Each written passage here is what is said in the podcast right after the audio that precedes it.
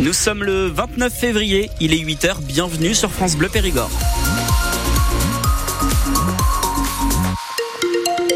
Le journal, Emmanuel Clavry. À 29 février, tout gris. Exactement, avec de la pluie qui fait son retour euh, cet après-midi. Les températures vont monter jusqu'à 12 degrés. Il y a du brouillard. Attention sur la route ce matin. On fait un point complet sur votre météo à la fin de ce journal. La France va devenir le premier État de la planète à inscrire le droit à l'avortement dans sa constitution. Malgré les réserves exprimées par certains sénateurs de droite et du centre, le texte déjà validé par les députés a été adopté hier soir au Sénat sans aucune modification et à une large majorité. 267 voix pour, 50 contre. Il ne manque plus maintenant qu'une toute dernière étape, le passage devant le Congrès Victoria Coussa. Tout est déjà sur les rails pour cette dernière étape, ce congrès au château de Versailles pour inscrire définitivement dans la Constitution la liberté garantie des femmes à avoir recours à l'avortement. Ce sera dès lundi après-midi à 15h30. Près d'un millier de parlementaires qui viendront en quart dans une même salle, un hémicycle le plus grand du pays. Yael Braun-Pivet, patronne de l'Assemblée nationale, présidera. Discours du Premier ministre, de chaque groupe politique des deux chambres. Puis, si trois cinquièmes du Parlement votent pour, ce qui sera très certainement le cas, il y aura derrière un moment symbolique, l'impression de la nouvelle version de la Constitution et le dépôt du sceau de la République. Les deux sénateurs périgourdins ont voté pour le texte hier. Marie-Claude Varayas évoque un vote historique qui envoie un message à toutes les femmes du monde sur leur droit essentiel à disposer de leur corps. Pour Serge Mériou, les femmes ont été écoutées enfin. Le sénateur salue un progrès historique qui consacre l'IVG comme un droit fondamental. La députée LFI NUPES de Périgueux-Vallée-de-Lille, Pascal Martin, militante féministe de longue date, salue elle sur euh, l'ancien Twitter X une très grande victoire pour les droits des femmes et un message fort envoyé au monde. Et puis rendez-vous lundi au congrès de Versailles pour un vote s'inscrivant dans l'histoire. Salut de son côté Sébastien Peytavi, le député écologiste du Sarladais. Le ministre des Armées ne viendra finalement pas en Périgord aujourd'hui. Sébastien Lecornu devait visiter la poudrerie de Bergerac, mais cette visite est reportée. La presse nationale avait prévu de venir en masse.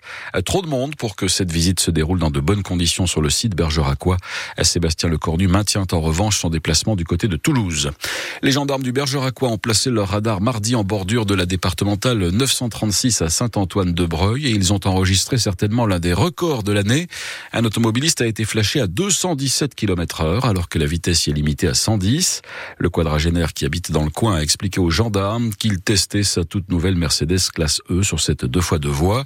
Sa voiture a été confisquée et le propriétaire comparaîtra prochainement devant un tribunal de police. Et puis un voleur de voiture ne se doutait pas, lui, que les gendarmes et la police déploieraient de tels moyens pour le retrouver. Cet homme a dérobé un véhicule à 16h45 hier à Rouffignac, sans trop forcer d'ailleurs, puisque le propriétaire avait laissé les clés dessus. Prévenu, les gendarmes de Périgueux et de Sarlat ont mis en place des patrouilles et un hélicoptère venu de Limoges est venu les épauler. Résultat, le voleur a été interpellé par la brigade anticriminalité au niveau du rond-point du pont du Cerf à Coulognier-Chamier. Remis aux gendarmes, l'homme âgé d'une trentaine d'années a été placé en garde à vue. Une famille d'Aimé dans le Bergeracois a lancé un appel à la solidarité sur Facebook. Leur petit garçon de 5 ans se retrouve lourdement handicapé après une opération chirurgicale qui a mal tourné au début de l'année. Le petit Simon a été admis dans un centre de rééducation à Saint-Trojan, c'est sur l'île d'Oléron. Seulement voilà, impossible pour eux dans un endroit aussi prisé par les touristes de trouver sur place une location proche de l'établissement. Ils ont donc lancé un appel à l'aide sur Facebook et ils ont été entendus, Sophia Berada. Début janvier, Simon, 5 ans, subit une opération. Des végétations, rien de très grave. Pourtant, à son réveil, ça se passe mal. Coma, massage cardiaque. Son cerveau est endommagé. Son père, Nicolas. On le porte pour le mettre au fauteuil, mais il tient pas sa tête. Il parle pas. Il a une sonde nasogastrique pour s'alimenter. Pour sa rééducation, le CHU de Bordeaux l'oriente vers l'un des seuls centres pour enfants à Saint-Trojan. Nicolas et sa compagne Lucie cherchent un logement sur Oléron. On a contacté les maires et les offices de tourisme, les campings, les villages vacances, donc les sites internet, les agences, tout.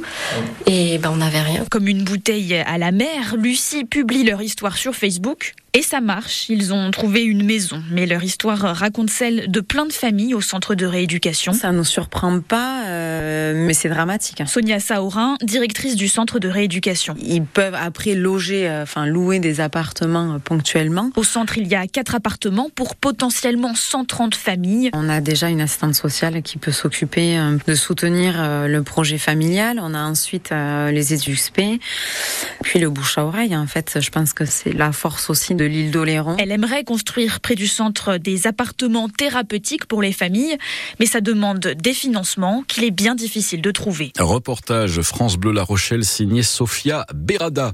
Le match de la 21e journée de National de rugby qui devait opposer le cap à hier n'aura pas lieu samedi au stade Roger Dantou à Périgueux.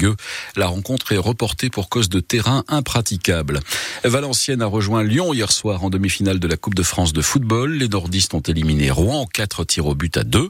Ce soir, lors du troisième quart de finale, le petit poussé, le Puy Foot 43 affronte l'équipe de Rennes. Et puis en finale de la Coupe des Nations, les footballeuses espagnoles ont battu les Françaises hier soir 2 buts à 0. Quel est le point commun entre le chanteur Khaled, l'acteur Gérard Darmon ou encore Michel Morgan? Ils sont tous nés un 29 février, date qui n'existe que tous les 4 ans lors des années bissextiles. Pas facile pour fêter son anniversaire, pas simple aussi de remplir par exemple certains formulaires sur Internet qui oublient cette date inhabituelle. À Lamonzie-Saint-Martin, Camille Pilorge, 28 ans, est née le 29 février 1996. Elle travaille au SAV d'une grande surface d'ameublement. Et quand elle dit qu'elle est née un 29 février, eh bien certains ont du mal à le croire. Les amis et la famille, du coup, euh, vu qu'ils ont l'habitude, ils sont pas surpris. Mais c'est vrai que quand on parle avec des personnes extérieures, si on en, vient à l'anniversaire et donc euh, à dire ben je suis née le 29 février, euh, ah bon, ça ça étonne, c'est surprenant et limite on nous croit pas quoi. Ah bon, c'est c'est quand même bizarre. Il y a quand même peu de probabilité pour être né ce jour-là. Et du coup, en rigolant, ben, si vous voulez, je vous montre ma pièce d'identité. Hein. Je suis vraiment née le 29 février. Hein. Comme il n'y a pas grand monde, c'est vrai qu'on se sent un peu, voilà, particulière. c'est, c'est le mot. Et privilégié, exactement. Et bon anniversaire si vous êtes né ce 29 février. Il va falloir être un peu patient avant de connaître les dates exactes des Vintage Days. Ce qui est sûr, c'est que cette date sera décalée cette année à cause des Jeux Olympiques et Paralympiques. Les organisateurs avaient annoncé dans un premier temps le week-end des 13, 14 et 15 septembre, mais ce week-end-là se tient le circuit des remparts à Angoulême. Autre grand rendez-vous des amateurs de vieilles voitures. D'autres dates seront donc annoncées un peu plus tard. Là, la date ne devrait pas trop bouger. Le vendredi 25 octobre, le groupe Nadao viendra célébrer son demi-siècle de carrière à l'Arena Le Palio Périgord de Boulazac. Ce sera d'ailleurs la seule date de cette tournée en Périgord, avec en première partie...